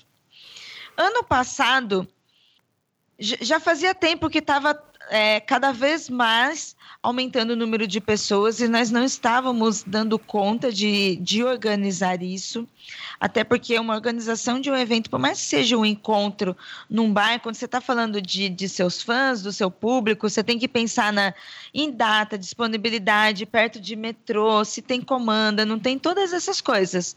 Isso sem falando, sem falar em custos, né? Só falando de, de encontros. Ano passado, na prévia do nosso aniversário, nós resolvemos testar, alugar uma casa, um salão que tivesse um certo número de pessoas, mas que chegasse próximo daquilo que nós já estávamos recebendo nos encontros. E queríamos testar também é, a possibilidade de vender coisas dentro do nosso evento e que no nosso evento também tivesse atrações que seríamos nós mesmos que foi o que você veio. É, o evento em dois dias que nós abrimos vendas estourou, superlotou, nós tivemos que fechar depois porque não tínhamos onde colocar pessoas. Nós começamos, nós vendemos para por dois motivos. Primeiro que era para custear o salão, porque até então nunca cobramos evento nenhum. A gente ia para o bar e cada um pagava as suas coisas, hum. a sua comanda. Esse da festa que nós fizemos ano passado, a gente teria um custo alto que a gente nunca teve. Então resolvemos vender os ingressos para pagar isso e também para ter um fator limitador. Porque era um teste, eu não sabia como, como ia acontecer. E realmente lotou demais. Quando chegou em dezembro, isso foi em outubro. Em dezembro, nós ó, vamos fazer planejamento do próximo ano, que seria para 2019. A primeira coisa que eu levantei era: agora vamos fazer um evento de feira. O Andrei, no começo, tava, é, ficou reticente, até porque eu trabalho mais com eventos e ele não, então eu tenho mais conhecimento nessa área de produção e com a nossa comunidade mesmo, eu tenho muita confiança nos nossos ouvintes. Uhum. Fizemos um planejamento e colocamos essa feira para ser realizada este ano. Então, estamos desde dezembro planejando, testando e aplicando os nossos testes para que isso dê certo. O nosso jogo é que ele seja uma boa entrega para os nossos ouvintes, assim como nós fazemos com os nossos programas, com o nosso site. Como diz o André, se a gente não conseguir nada se não conseguir pagar, que pelo menos a gente não saia do prejuízo, porque a gente está colocando um investimento muito grande, é, não só econômico, mas também de, de carinho, de dedicação. A gente acredita no fomento do mercado com este evento, não só para entregar o produto para o ouvinte, mas para colocar nossos amigos produtores independentes, é, marcas, pequenas empresas que estão trabalhando com, com segmento de terror, mistérios, ufologia e têm dificuldade para alcançar o público. Então, se nós temos esse público, por que não nos unirmos com essas pessoas em um ambiente é, para ter essa interação? Isso já acontece com grandes feiras, né? Como que conta aí para aprovar a Perifacom, mas nós queríamos algo que fosse para o nosso público e alcançar outras pessoas é, com esses produtos. Uhum. Estamos muito animados, muito felizes para que isso dê certo. E uh, quando você diz feira, eu estou imaginando um local que eu vou, vai ter vários standzinhos é, e alguns eventos. Eu sei que vocês têm workshops, né? Então, vai ter, por exemplo, com o Felipe Castilho sobre literatura fantástica, o Keller vai falar sobre magia, magia do caos, é, a Ju Ponzilacqua vai falar sobre ritual, né? O Rafael Fernandes vai falar sobre criação de horrores, enfim, quem quiser dar uma olhada ali, o, o link está na postagem. É, mas além disso, é, vai ter os standzinhos assim de venda de produtos e pessoas expondo. E o que que teria, o que que vai, o que que você já tem assim marcado? Ó, uh, o, vai ser em formato de feira, dividida em três tipos de atividades. É, será num salão aqui em São Paulo. Esse salão ele tem mais ou menos um formato de, de quadra, sabe aqueles salões de, de animes orientais, que são salões grandes, mas não é literalmente uma quadra, mas tem um tamanho de quadra. Uhum. Dentro desse salão será a exposição. Dentro desse salão teremos mesas de expositores de, de marcas e produtores independentes expondo seu produto. Como uma, uma feira, tanto de Comic Con quanto uma Horror Con, feiras que já trabalham com exposição, principalmente quadrinho e literaturas, trabalha muito isso. Dentro do mesmo espaço, tem um palco, um palco grande que fica de frente para este espaço. Dentro deste palco estará acontecendo atrações do segmento de terror, mistérios, ufologia, dentro de outras mídias, como literatura, livros, cinema nacional. É, e podcast também. Então, nestas, uh, neste palco está acontecendo mesas de debates falando sobre temas que, que nós falamos aqui no Mundo Freak também são atrações discutindo aquilo que também a gente também discute no nosso podcast. Então vamos estar falando é, sobre ufologia, é, terror de Jordan Peele, pós-horror, é, o público de terror nos quadrinhos, produção feita por é, produtores independentes, to, toda essa discussão que nós temos aqui nos nossos programas vai estar acontecendo lá no palco principal, de frente para a feira. Então, quem entra na feira já tem esse palco, já tem essas atividades todas inclusas. Você vai poder frequentar a feira, conhecer essas marcas, poder comprar os seus produtos, ter os seus autógrafos e ainda participar dessas mesas. Essas mesas serão apresentadas pelo Fernando Caruso, Uhum. que é lá do podcast Procrastinadores e do MDM, ele que vai estar tá apresentando isso, porque eu e o André, a gente vai estar tá trabalhando na organização, então não tem como a gente estar tá rosteando tudo. O Fernando Caruso vai estar lá apresentando e aí vai ter a participação de pessoas como Rodney Bukemi, que é ilustrador, é, é podcaster também, a Flávia Gazi, é, a Belle Félix, é, e várias pessoas envolvidas neste mercado. Uhum. Além disso, vai estar acontecendo os workshops paralelamente a tudo isso. São essas atividades que você citou. Esses workshops eles estarão em outras salas, em salas fechadas, sala de aula, e estarão acontecendo simultaneamente junto com a feira, porém em dois horários.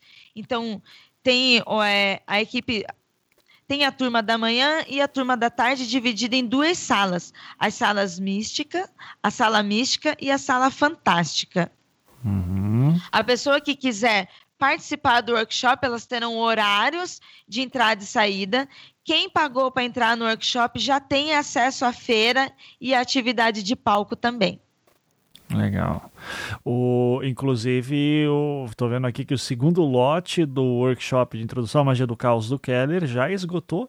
Né? Então... Em dois dias o primeiro lote esgotou. O Keller, ele ele tem alguma coisa. Essa mãe dele passou muito mel, muito mel mesmo naquela cueca, porque eu nunca vi alguém para ter uma atração e engajamento como Keller.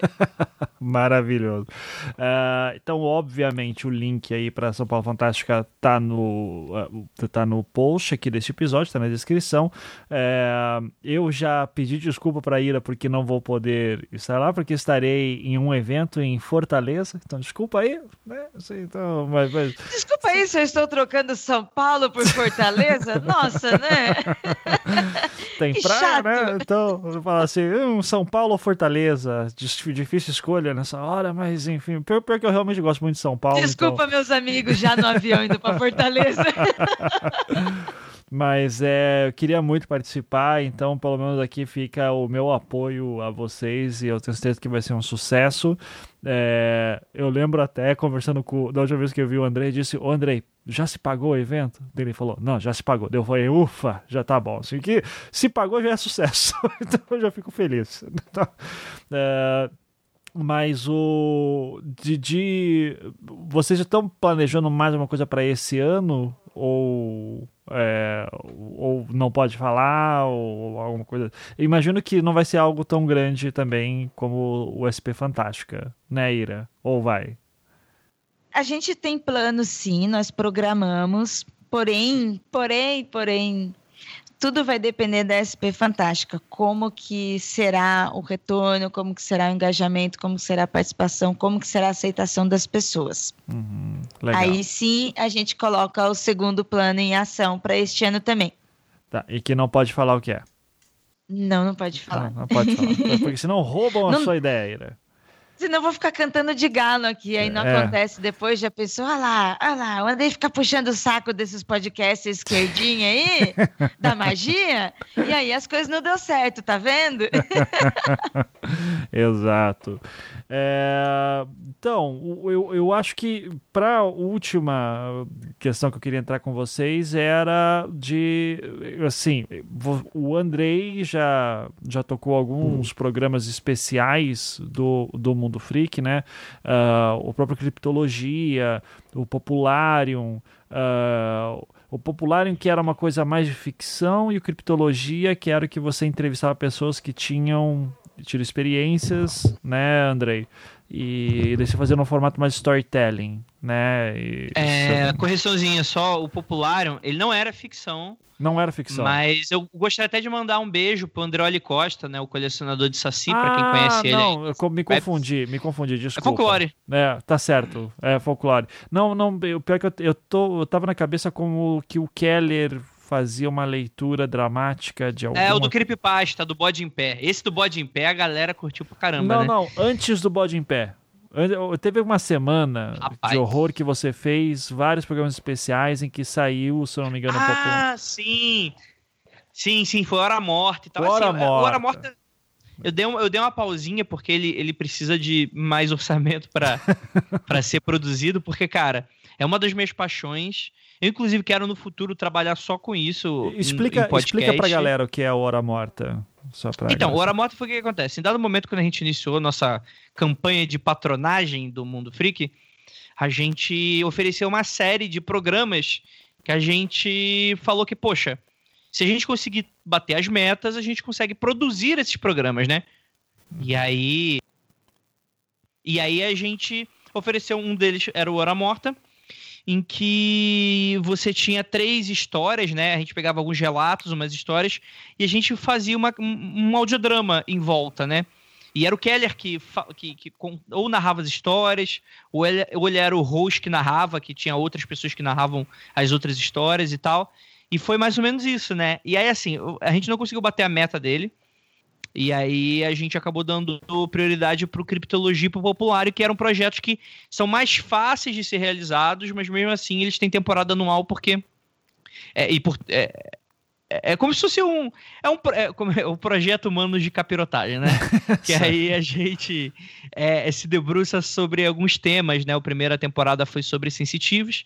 Essa segunda temporada, então. Vou aproveitar esse podcast e vou revelar qual vai ser a segunda temporada da Criptologia. Ah, é, massa a gente vai falar só sobre casos de ufologia e abdução. Porra, eu já agora estou sim. em contato com pessoas que foram abduzidas, eu vou entrevistar elas e tal, Cara. aí não tem cético e believer.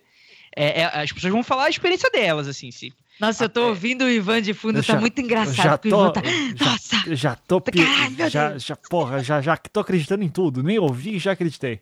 Não, Ivan, eu vou dar, vou, posso dar um sneak peek pra você? A primeira história que vai estar nesse programa eu já entrevistei, já tenho material. É, é, rola, saca a abdução clássica, luz e pessoa levitando? Sei, sei. Rola a, a esposa do cara indo para fora da janela, levitando e a família inteira tentando puxar de volta. Caralho, maluco. Vai ser de ouvinte assim. Vai ser, vai ser, muito maneiro, cara. E os gelatos estão de cabelo em pé, assim. É... Inclusive, algumas pessoas eu conheço pessoalmente, sei que elas não mentem e tal. Não pode mentir também, foda-se. É, eu, eu, eu, não, quero mais que minta, pode não. Pode não. não, não, não aconteceu comigo, pode. Nesse aqui, nesse aqui vai ser é sério. Esse aqui é bacana. É, mas brincadeiras à parte, é, cara, vai ser, é, vai ser uma temporada muito legal e tal.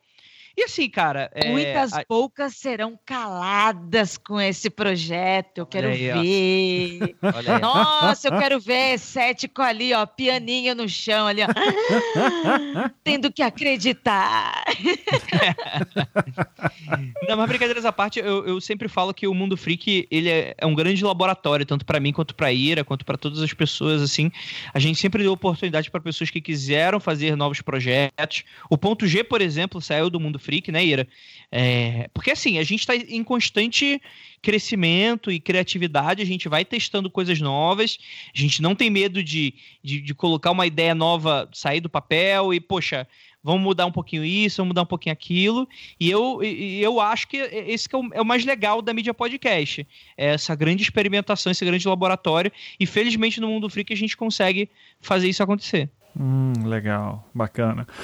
É, o Popularium tem chance de voltar também? Que você estava falando do Andrioli, né? Que daí eram histórias de, de folclore. E... Eu, eu já conversei com o Andrioli, a gente vai ter uma segunda temporada. Eu só não vou me comprometer com. Assim, eu queria muito lançar esse ano. Mas a gente ainda está numa, num momento muito, muito de pré-produção ainda. A gente está decidindo algumas questões. E por isso que, inclusive, não vou falar do tema, porque, é, é assim, o Popular ele é sobre folclore.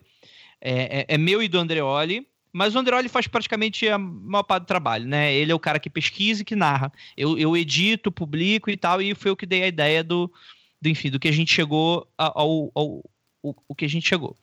É, e na verdade é um cada episódio a gente fala sobre folclore, né? E na primeira temporada foi bem legal porque assim, o Andreoli com a sua é, ele tem uma pegada muito sensível, né? Então a gente pegou alguns temas sociais e e, e, e, beleza, o folclore, ele é um aspecto do povo e que ele quer dizer alguma coisa, né? Não é apenas uma história, história da carochinha, história para boi dormir, história para deixar a criança com medo. Às vezes é, mas não é só isso.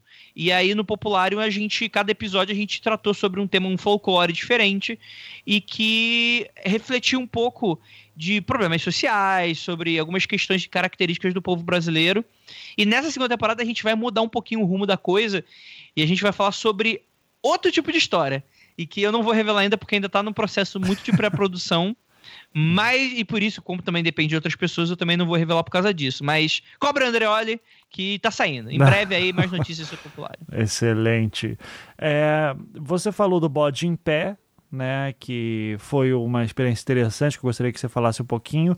E antes também sobre uma outra creepypasta que vocês fizeram antes, eu estou tentando achar aqui, eu não estou lembrando, você deve... Ah, sabe? do SCP?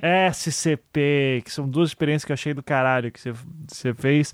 Então, tanto do SCP quanto do uh, Bode em Pé, queria que você falasse um pouquinho também, e queria saber se vai ter mais disso no futuro. Então vamos lá. Como eu falei, o Mundo Freak ele é, funciona bastante como laboratório. Creepypasta é o tipo de coisa que a gente nunca abordou tanto, apesar de ser extremamente popular na internet.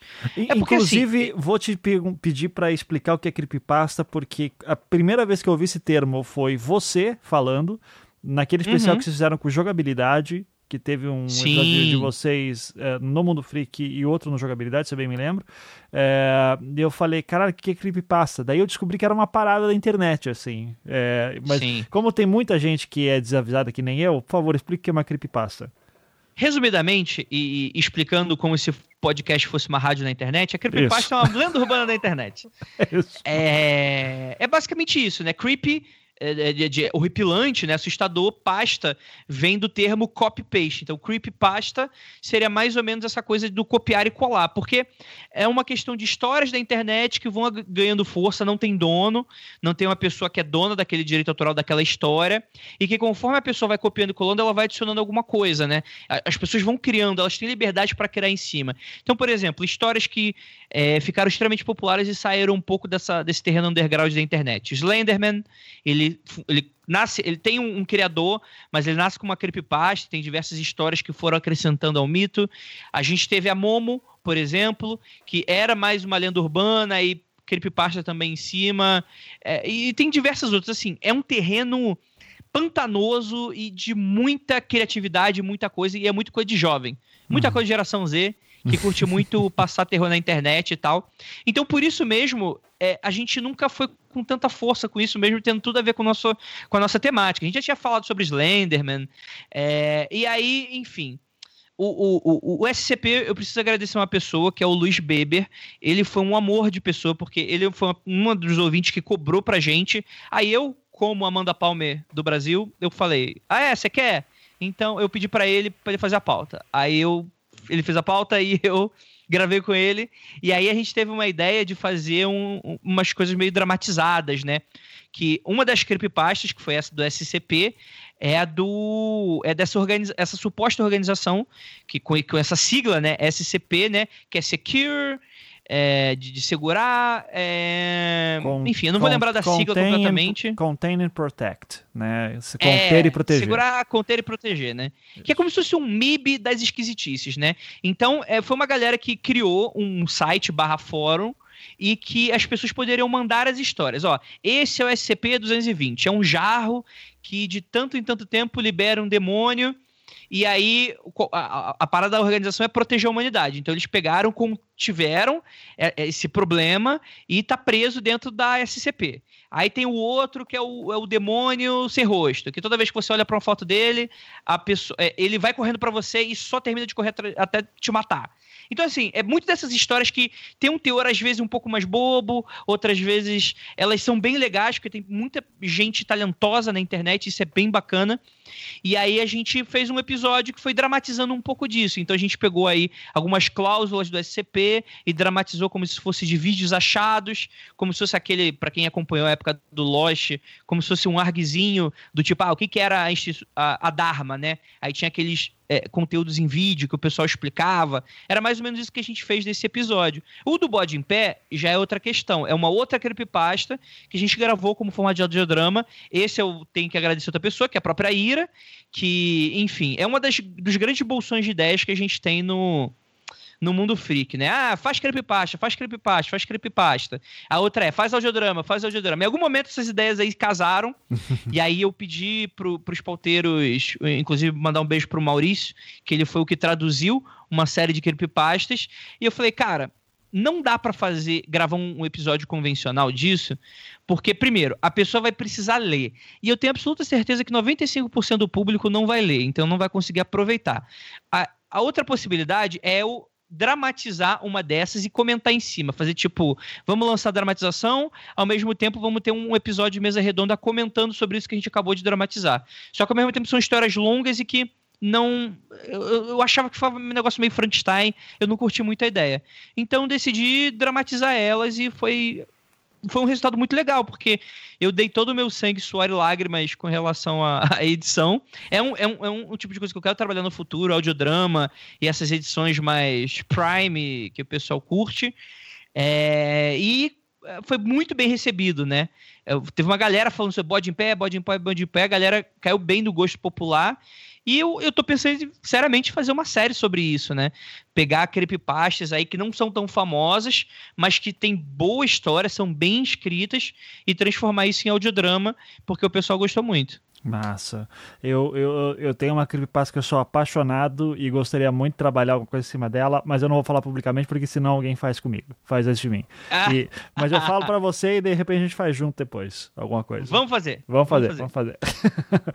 uh, legal. Gente, eu fico sempre muito feliz por poder uh, entrevistar amigos meus que fazem grandes trabalhos, então, é, novamente agradeço muito aí Ira e Andrei por terem vindo e contado tudo que vocês fizeram. Eu sempre, como falo e repito, gosto muito do Mundo Freak, tenho muito carinho pelo trabalho de vocês. É, sou realmente honrado por é, ser amigo de vocês e, e espero que é, daqui a 10 anos, depois que a gente brigar e lutar judicialmente por alguma questão muito séria que envolva milhões de dólares de direitos de, de propriedade de podcast, eu não ouça esse programa puto e dizendo o que eu fiz na minha vida. É, e eu acho que esse é um sentimento muito nobre que todo mundo deveria ter com as pessoas que amam. Então, é, sendo assim, eu gostaria novamente de agradecer e dar o espaço aqui para vocês fazerem seus jabás aí à vontade. Então, começando aí com a Ira, por favor, fale do ponto G, inclusive, e todos os seus outros projetos, fique à vontade. Nossa, você fez uma declaração de amor aqui pra gente, foi isso mesmo que eu ouvi? Eu tava foi. aqui emocionada É, já. sim, sim. Eu já tava aqui esperando o anel. Nossa, o Ivan vai pedir a gente em casamento, é isso? Não, eu sou um homem de uma mulher só. e muitos podcasts. E muitos podcasts. Bem, obrigada, sabe, por todo o carinho, pela amizade, pelo apoio que você sempre deu pra gente, não só como ouvinte, porque eu sei que você, nós como ouvintes de podcast, a gente está sempre indicando programas que a gente gosta, mas também o, o apoio que, que você nos dá como amigo, a gente está sempre conversando, não só aqui no seu programa, mas a gente está sempre conversando quando nos encontramos sobre essa mídia que a gente tanto gosta, reclama, mas insiste. Isso. E tá sempre um apoiando o outro, um levando o outro. Isso é muito importante pra gente. Muito, muito obrigada por isso. Imagina. É, bem, eu além do Mundo Freak que a gente falou tanto aqui, eu tenho o Ponto G, que é um podcast sobre mulheres.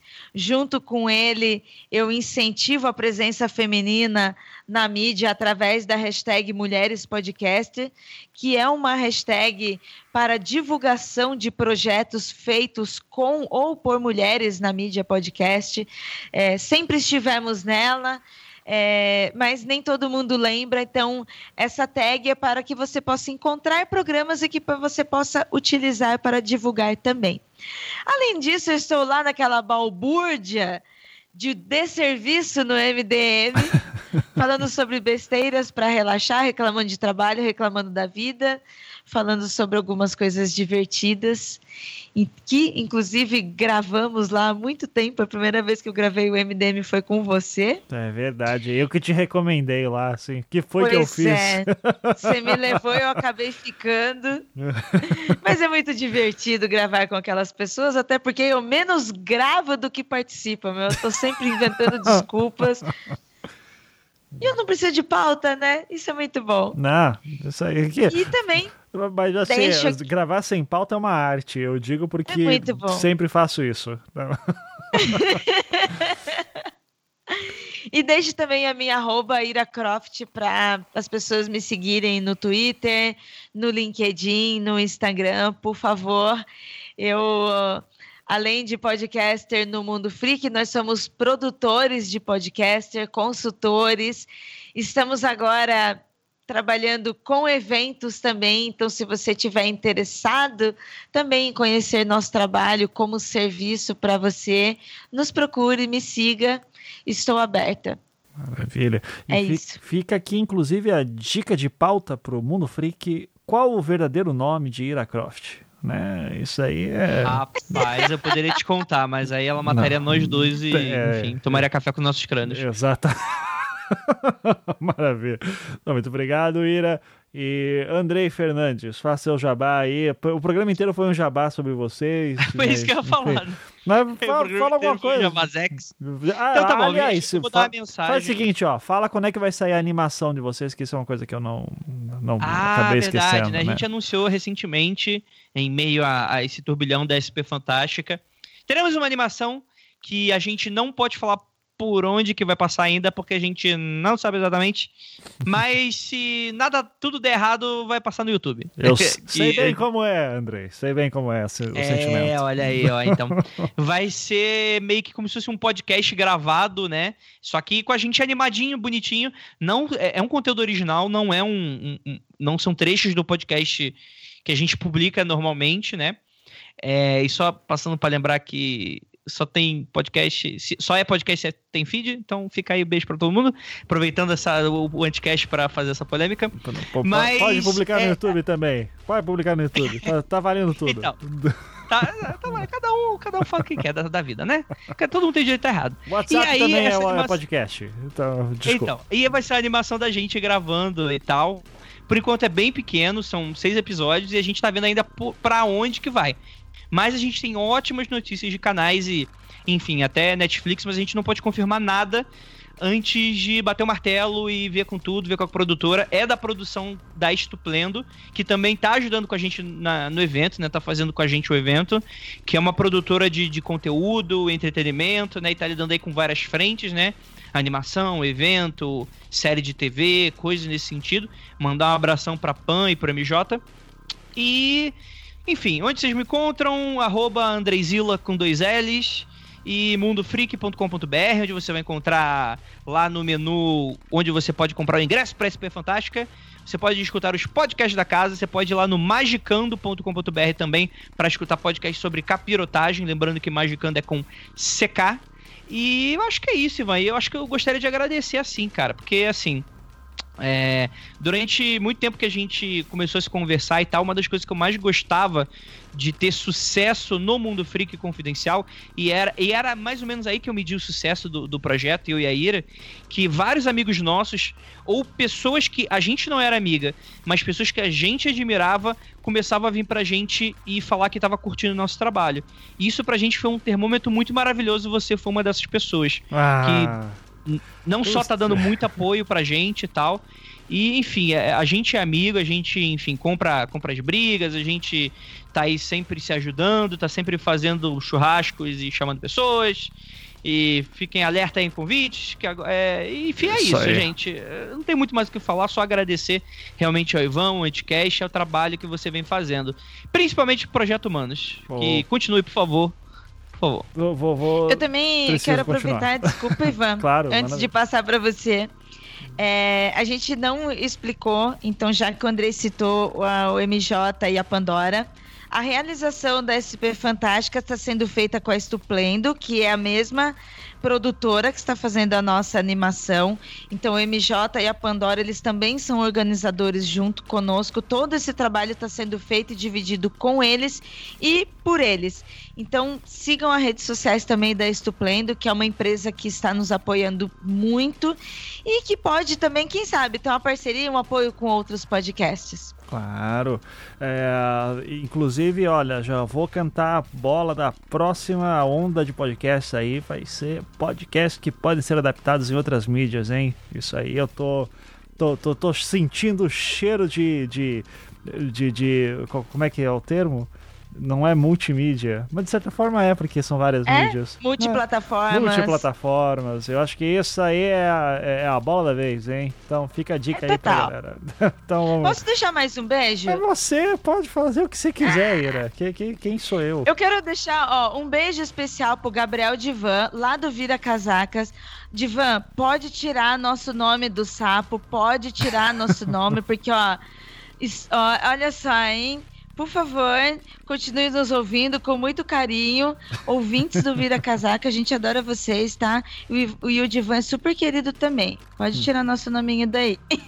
Maravilha. O, o Divan, que toda vez que eu convido ele para gravar, ele tá em algum país. Dessa semana foi. tá no Uruguai agora. Então. E, daí ele falou assim, é outra coisa, né? né? É, é, é, daí ele falou pra mim, cara, você, você, você planeja isso, né? Me convidar quando eu tô viajando. Daí eu mandei o GIF do, do, do Coringa no filme do Nolan, é, vestido de enfermeira, falando: Eu pareço um cara com um plano.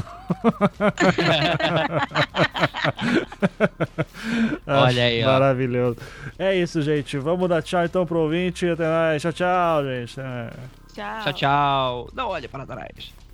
É uma brega pra caralho essa porra. Acho maravilhoso.